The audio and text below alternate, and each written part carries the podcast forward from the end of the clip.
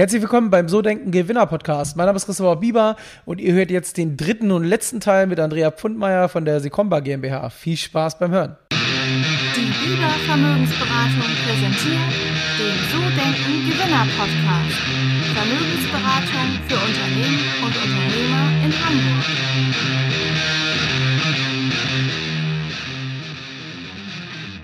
Okay, du hattest ähm, auch einen Satz gesagt, ähm, ich, ähm, eine Herausforderung war oder ist für uns, das passende Personal zu finden.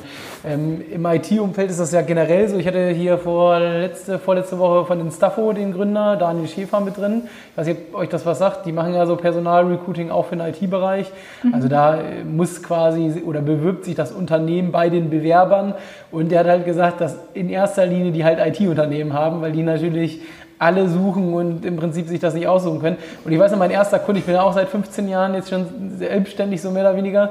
Und ähm, der erste Kunde, das war auch ein IT-Unternehmen, was so ähm, ähm, IT, Software, Hardware in Hamburg verkauft, auch so mit 30 Mitarbeitern. Und der hat schon, der Geschäftsführer schon vor, das ist 15 Jahre her, hat er schon gesagt, also ich konnte mir vor zehn Jahren, also vor 25 Jahren auch aussuchen, wen ich einstelle, aber mittlerweile suchen sich die Bewerber das aus. Und das ist ja durch die Überalterung nicht besser geworden wahrscheinlich, oder?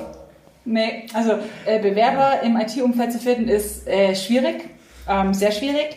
Was äh, darüber hinaus auch schwierig ist, also bei uns ist es auch so, wir haben auch Stellen im Vertrieb, im Marketing die aber natürlich auch ein gewisses technisches Verständnis mitbringen müssen. Also eben, wir verkaufen keine Schuhe, wir verkaufen hochkomplexe Verschlüsselungssoftware und wenn ich jetzt bei uns im Marketing bin, muss ich da auch Verständnis und Interesse mitbringen. Und das ist oft auch mit die größere Herausforderung, nicht technische Positionen zu besetzen mit Leuten, die das können, die Content Marketing können, die Vertrieb können, aber eben auch die Vertrieb von dem Produkt kennen, dass man halt nicht mit zwei Sätzen komplett erklärt, sondern beim Kunden eben auch in Details gehen muss.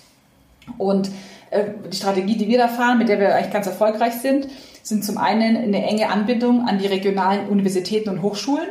Also wir sitzen hier in Augsburg und Augsburg hat eine Uni, hat eine Hochschule, äh, bei denen wir auch äh, sehr engagiert sind. Also eben wir halten Vorträge, wir sind bei Messen aktiv, wir unterstützen die Hochschulen, Universitäten und haben eben da das Ziel, dass jeder Absolvent in Augsburg uns als potenziellen Arbeitgeber kennen sollte. Ähm, das hilft uns, Leute schon ähm, ganz früh zu kriegen, eben als Praktikanten, als Werkstudenten, zum Schnuppern und die dann auch zu behalten. Also erst jetzt, äh, Anfang der Woche, hat bei uns ein Mitarbeiter angefangen, der war bei uns schon länger Praktikant und Werkstudent und ist jetzt in eine Festanstellung gewechselt nach dem Studium. Das ist die Strategie, die wir am besten, mit der wir am besten gefahren sind. Einfach weil wir da auch wissen, die Leute äh, ticken auch in Anführungszeichen so wie wir. Also die kommen rein und es passt, die wissen, was sie bei uns erwartet, wir wissen, was wir erwarten können. Mm, die Herausforderung war dann jetzt im Laufe der letzten Jahre auch Positionen mit erfahrenen Leuten zu besetzen. Also eben nicht jemanden direkt von der Uni, sondern wie kann ich jemanden gewinnen, der vielleicht schon drei, vier, fünf Jahre Erfahrung hat, dass der bei uns arbeitet. Und wir stellen jetzt äh, im Laufe der nächsten äh, zwei Monate auch drei neue Leute ein, eben auch mit Berufserfahrung und ähm, haben die äh, online äh, rekrutiert, also einfach ganz klassisch äh, Anzeigen geschalten. Was uns aber, das war so ein Learning in den letzten Monaten jetzt, was uns nicht bewusst war oder wo wir auch oft immer noch hacken. Also im Kopf sind wir immer noch so ein Start-up, so ein junges Unternehmen, ein kleines, unbekanntes Unternehmen, äh, das es schwierig hat, Leute zu gewinnen. Äh, was wir aber jetzt im Laufe der letzten Monate gemerkt haben, also nicht nur wir als Unternehmen sind gewachsen, sondern ja auch unser Brand, unsere Bekanntheit. Und wenn man jetzt sagt, ähm, äh, man will in einem IT-Security-Unternehmen in Deutschland oder in Augsburg arbeiten, da haben wir halt mittlerweile äh, wirklich ganz gut Reputation. Zum einen, weil das Produkt einfach sehr gut ist, weil auch unsere Leute immer wieder auf Veranstaltungen sprechen, auf Events sprechen. Und so konnten wir da einfach Leute gewinnen, die auch einfach sagen, äh, gerade im Entwicklungsbereich, die wurden über das Produkt auf uns aufmerksam. Die haben gesagt, hey, ich benutze das Produkt selber, das Produkt ist cool, das haben wir in der Firma benutzt.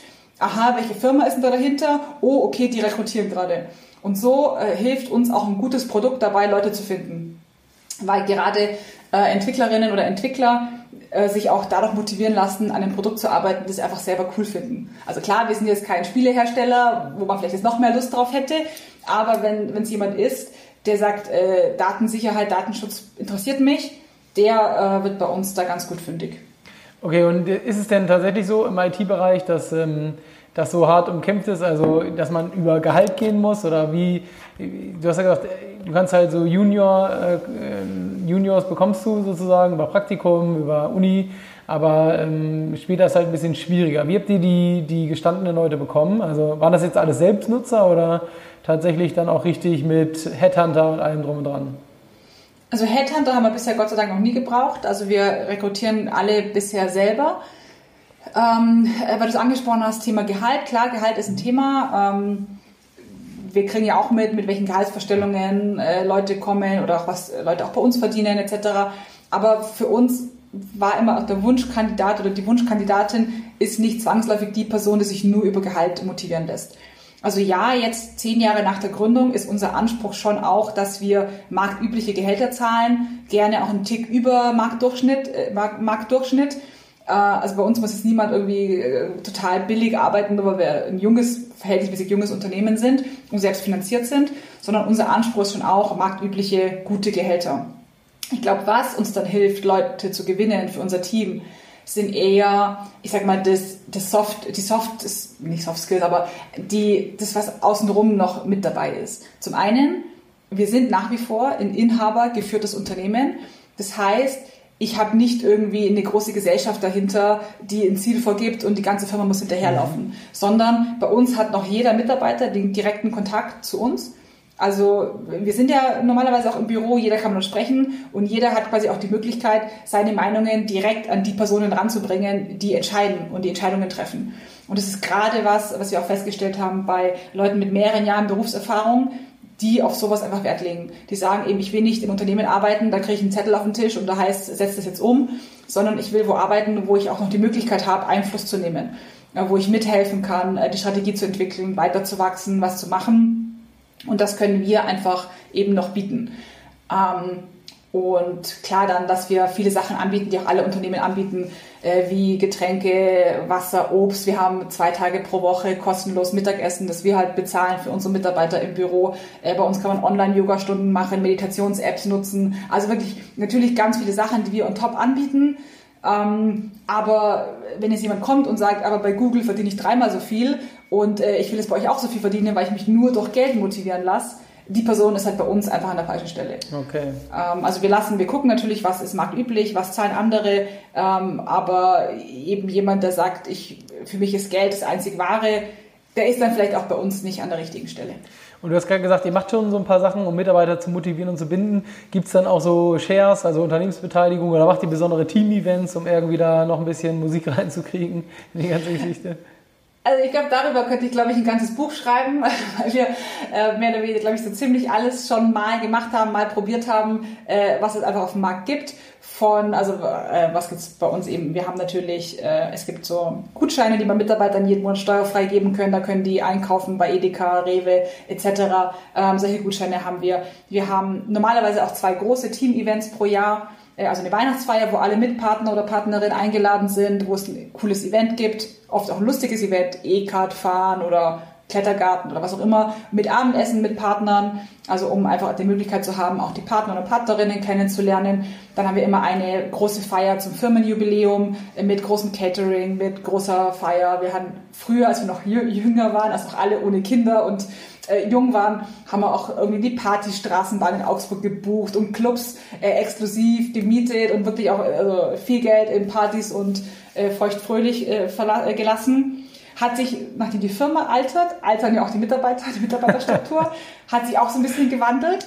Also während irgendwie früher noch alle Singles, ungebunden und ohne Kinder waren, ist halt jetzt eher die Frage, ja, äh, kann ich meine Kinder mitbringen? Und äh, also 20 Uhr müssen alle im Bett sein, dann muss ich zu Hause sein. Also da haben sich auch die, die Events äh, geändert, aber wir bieten regelmäßig noch was an. Also zum Beispiel ein Thema, was eigentlich als Arbeitgeber super einfach umzusetzen ist und bei den Leuten voll gut ankam. Wir hatten äh, im Sommer einen Eiswagen äh, gebucht. Der kam dann her mit seinem Eiswagen, hat Eis und äh, ähm, Eisbecher gemacht und konnten alle halt kostenlos essen und das kam super an. Äh, jetzt die dieses Jahr planen wir eine digitale Weihnachtsfeier. Da wird es auch äh, verschiedene Optionen zur Auswahl geben. Also eine virtuelle Weinverkostung, ein Kochabend virtuell, äh, eine Back Backabend.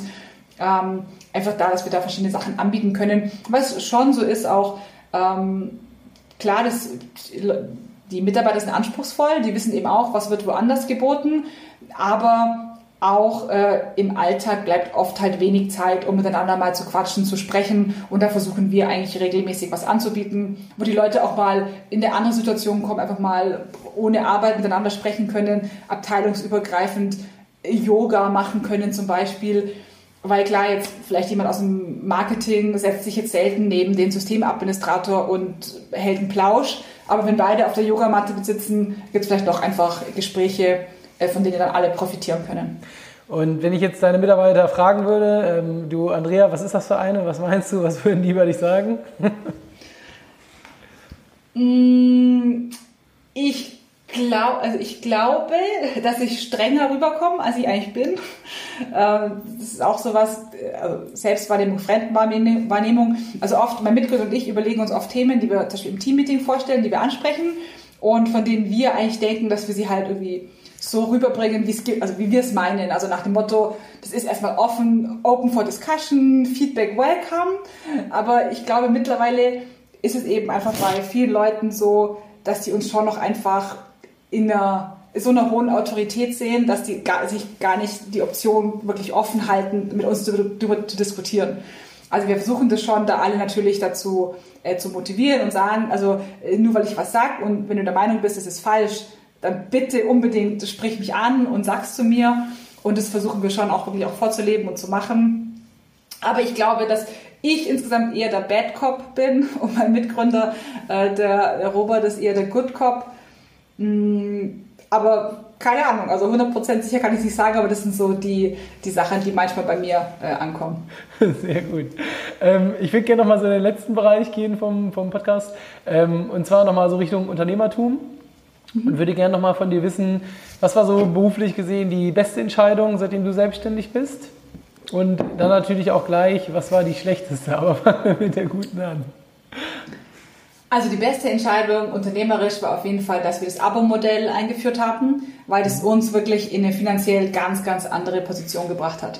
Einfach durch diese wiederkehrenden Einnahmen können wir uns viel nachhaltiger finanzieren und es war definitiv die beste Entscheidung äh, dicht gefolgt oder vielleicht auch gleich auf mit dem Thema Finanzierungsrunde. Also dass wir Investoren an Bord geholt haben. Also wer weiß, wir hätten es wahrscheinlich auch ohne schaffen können, wären halt langsamer, organischer gewachsen, aber vielleicht hätte man dann einfach dieses Momentum verpasst, äh, das damals einfach offen war. Dieses Thema NSA-Affäre, äh, Datensicherheit, Cloud-Dienste, das war einfach ein Window of Opportunity, das wir zur richtigen Zeit richtig genutzt haben.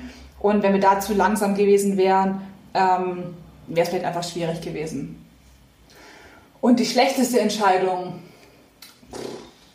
also toi, toi, toi, ich muss sagen, so richtig viele schlechte Entscheidungen ähm, gab es eigentlich, gab es eigentlich nicht. Also wenn es so eine Kategorie gibt äh, von Entscheidungen, ist es definitiv die, dass ich oft mit unbequemen Entscheidungen zu lange warte. Also das ist ein Beispiel man ist mit dem Mitarbeiter äh, nicht zufrieden und man denkt sich, ah, noch eine Chance und wird schon und ich rede nochmal und es wird, wird, ich hoffe, es wird. Und dann am Ende war halt klar, du über Jahre, das hat halt doch nicht gepasst. Und dann denke ich mir oft, irgendwie weiß man es doch vorher schon und man merkt es und man will aber nicht diese Entscheidung ins Auge blicken und sagen, das machen wir jetzt so, sondern man zögert es irgendwie raus und tut sich damit selber keinen Gefallen. Also das kann eben bei Personalthemen sein, das kann bei preisstrategischen Themen so sein, bei Kooperationen, wo man denkt, ach, die kostet einen viel Zeit und Geld und bringt aber nichts und macht dann trotzdem weiter, weil man halt irgendwie auch dann dem Partner, den man vielleicht auch persönlich gut mag, nicht ins Auge gucken will und sagt, du, die Kooperation ist Quatsch. Ähm, das ist so die Kategorie an Entscheidungen, die man einfach zu lange rauszögert, obwohl man eigentlich weiß, man müsste sie schneller und sofort treffen. Und gab es schon Learning? Also triffst du mittlerweile die Entscheidung schneller oder gibt es so ein Learning daraus für dich? Mm, ein bisschen ja. Also äh, ich muss mich schon selber immer wieder daran erinnern, zu sagen, du, du hast es ja schon oft gemerkt in der Vergangenheit, es wird nicht besser, auch wenn man es irgendwie zehnmal anspricht. Ähm, macht es. Aber äh, da bin ich auch heute noch nicht fehlerfrei. Also mit Sicherheit, es gibt immer noch die Momente, wo ich mir denke, es hast du eigentlich vom halben Jahr schon gewusst und wieso hast du da nichts gesagt oder nichts gemacht. Äh, ich würde es mal dem zuschreiben, dass einfach mein Glaube an das Gute oder der Optimismus einfach noch, noch groß und ungetrübt sind. Ähm, und also Gott sei Dank, es war auch dann nie dramatisch und es hat auch immer gepasst, aber äh, ich merke es dann immer, wenn ich Entscheidungen habe, die mir schwerfallen, wo ich aber hinterher durchatme und denke, quasi, pff, eigentlich gut, dass es raus ist. Und es kann auch so Kleinigkeiten sein, wie so Feedback. Also manchmal trägt man ja ewig lang so ein Feedback mit sich rum und denkt sich, oh, das irgendwie, weiß nicht, ob ich sagen soll, weil es könnte irgendwie schwierig sein oder wie verpacke ich es am besten. Und wenn man es dann gesagt hat, dann ist man irgendwie voll froh und dann auch meistens die Gegenseite sagt, ja, wieso hast du es mir einfach vorher gesagt? Und äh, deswegen ist so, ich muss mich schon immer selber daran erinnern, wie es sich gut anfühlt, wenn man es dann geschafft hat. Und dann hilft mir das. Aber immer klappt es auch nicht. Und ähm, nochmal ein anderes Thema, Positionierung bei euch. Ihr seid ja sehr, sehr speziell unterwegs. Also Verschlüsselung, Cloud-Dienste.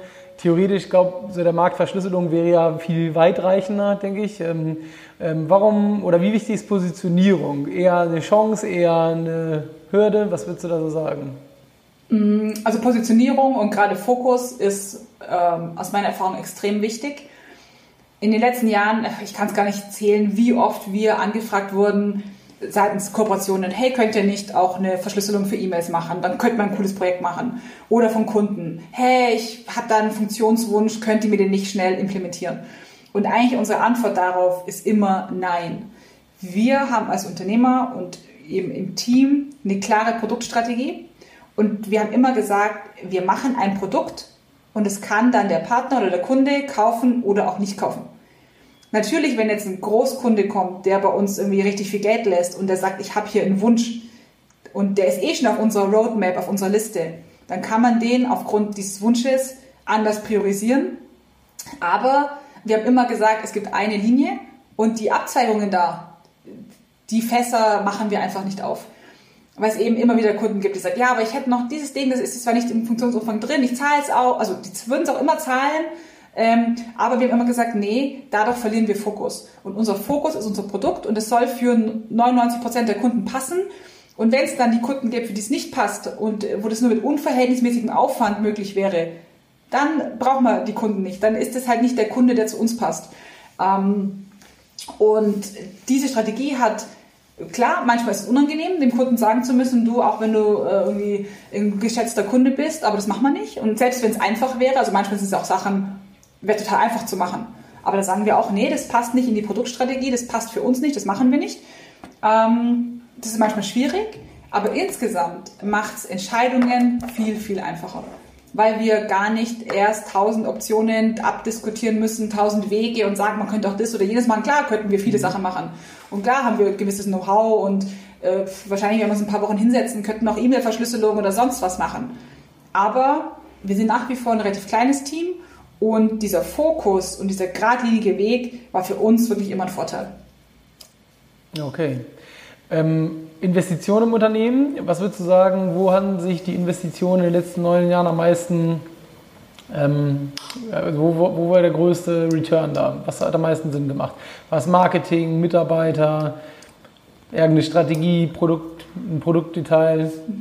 Ähm, eigentlich auch komplett Produkt. Also wirklich alles, was mit Produkt äh, zusammenhängt. Ähm, wir haben einfach festgestellt, wenn das Produkt gut ist, ist alles andere viel einfacher. Dann kann der Vertrieb das Produkt einfacher demonstrieren, einfacher verkaufen, Marketing ganz einfacher bewerben. Und wenn das Produkt gut ist, stabil ist, ergeben sich viele Sachen von selber. Und das war mit Sicherheit so das Beste. Es ist auch nach wie vor so, dass in unserem Team den größten Anteil hat auch nach wie vor das Entwicklerteam. Also knapp die Hälfte vom Unternehmen ist Entwickler und Entwicklerinnen, die das Produkt weiterentwickeln. Ähm, klar, jetzt gerade im, letzten, im Laufe der letzten ein, zwei Jahre gab es auch andere Bereiche, die auch eben wichtig war, eben gerade dieses Vertriebsthema, Customer Success, was machen wir, dass jetzt irgendwie die Kunden da weiter vorankommen. Aber wirklich der Schlüssel zu allem ist Produkt. Und wenn ich jetzt entscheiden müsste, ähm, investiere ich, also wenn ich jetzt einen Euro mehr hätte, mache ich den ins Marketing oder ins Produkt, wäre mein Ding immer ins Produkt. Äh, weil wenn das Produkt besser ist, hat es auch Marketing viel einfacher, das gute Produkt äh, zu verkaufen.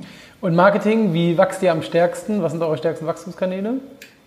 Äh, also wir haben einen super guten Blog, ähm, wo das ganze Thema Content Marketing reinfließt, weil das Thema Datenschutz einfach immer noch ein erklärungsbedürftiges Thema ist und äh, einfach auch so ein Thema ist, ähm, wo auch noch viel, äh, ich sag's mal, Bildung äh, gemacht werden muss. Also wo eben Unternehmen nochmal erklärt werden muss, hey, was sind äh, die Hürden, was sind die Themen, worauf sollst du achten. Deswegen fahren wir da mit äh, Content Marketing ganz gut und haben aber auch im Laufe der letzten Jahre viele Sachen ausprobiert. Ähm, also haben natürlich immer so ein gewisses Grundrauschen an äh, Online-Werbung, Anzeigen, äh, Google AdWords laufen, wo wir sagen, das machen wir einfach mal pauschal und wenn da was bei rumkommt, gut.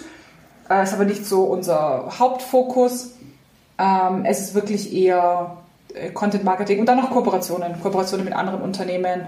Äh, wir sind zum Beispiel auch Partner von Dropbox äh, offiziell, die, ähm, die da mit uns an Themen gemeinsam arbeiten. Okay, cool. Andrea, wir sind nach einer Stunde fast am Ende. Ähm, letzte Frage noch für den Podcast. Ähm, wenn du jetzt so an deine Selbstständigkeit denkst, was würdest du Menschen empfehlen, die auch vor der Entscheidung stehen und sagen, hey, so selbstständig, nicht mehr Angestellter oder vielleicht auch noch im Studium gründen wollen, was würdest du dir mit auf den Weg geben? Auf jeden Fall machen und immer daran denken, die Fallhöhe ist super gering. Also quasi, wenn man im Kopf schon weiß, was wäre denn mein Plan B? Und mein Plan B wäre vielleicht mit der guten Ausbildung irgendwo anzufangen zu arbeiten, im Zweifel zu jobben, zu kellnern. Gut, wäre es vielleicht schwierig kellnern, aber ähm, immer so im Kopf zu haben, was wäre mein Plan B? Dann merkt man eigentlich, dass die Hürde zu starten, zu gründen eigentlich gar nicht so groß ist. Im schlimmsten Fall habe ich vielleicht ein bisschen Geld verloren. Ähm, ich habe ein paar Monate oder Jahre meines Lebens irgendwie was anderes gelernt, was anderes gemacht und könnte dann immer noch zurück in der Anstellung, in den Job oder was anderes machen. Und wenn man das im Kopf hat, dann ist der Schritt in die Gründung, glaube ich, nicht so schwer. Äh, deswegen wäre mein, mein, mein Tipp oder mein, mein, mein, ja, mein Tipp, einfach machen. Und dann, zweiter Punkt, auch um Hilfe fragen. Also um Hilfe fragen, um Rat fragen, ich habe da immer so das Bild vor Augen, äh, man läuft durch eine Stadt, in der man sich nicht auskennt und man hat keine Landkarte dabei, man weiß gar nicht, äh, wo man hin will, aber alle anderen wissen auch nicht, dass man irgendwas sucht und es nicht findet. Und wenn ich mich jetzt mit der Landkarte, mit dem Stadtplan mitten auf den Marktplatz stelle und in diesen Stadtplan reinschaue, dann kommt jemand und sagt, hey, wo musst du denn hin? Kann ich dir helfen?